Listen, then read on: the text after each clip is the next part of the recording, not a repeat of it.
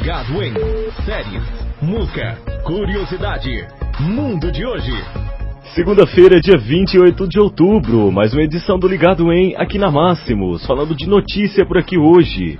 Aos 67 anos, mulher da luz na China. De acordo com o G1, o nome escolhido para o bebê significa presente do céu. A gravidez pode representar um novo recorde mundial. Uma mulher de 67 anos deu à luz a uma menina no leste da China nesta sexta-feira, dia 25.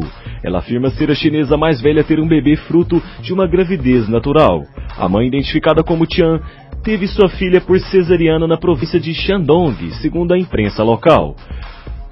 E se essa for confirmada essa informação, ela será a mulher mais velha a dar à luz naturalmente. Esse foi o Gado de hoje aqui na Máximos. Ouça o nosso podcast pela internet. Eu volto amanhã por aqui.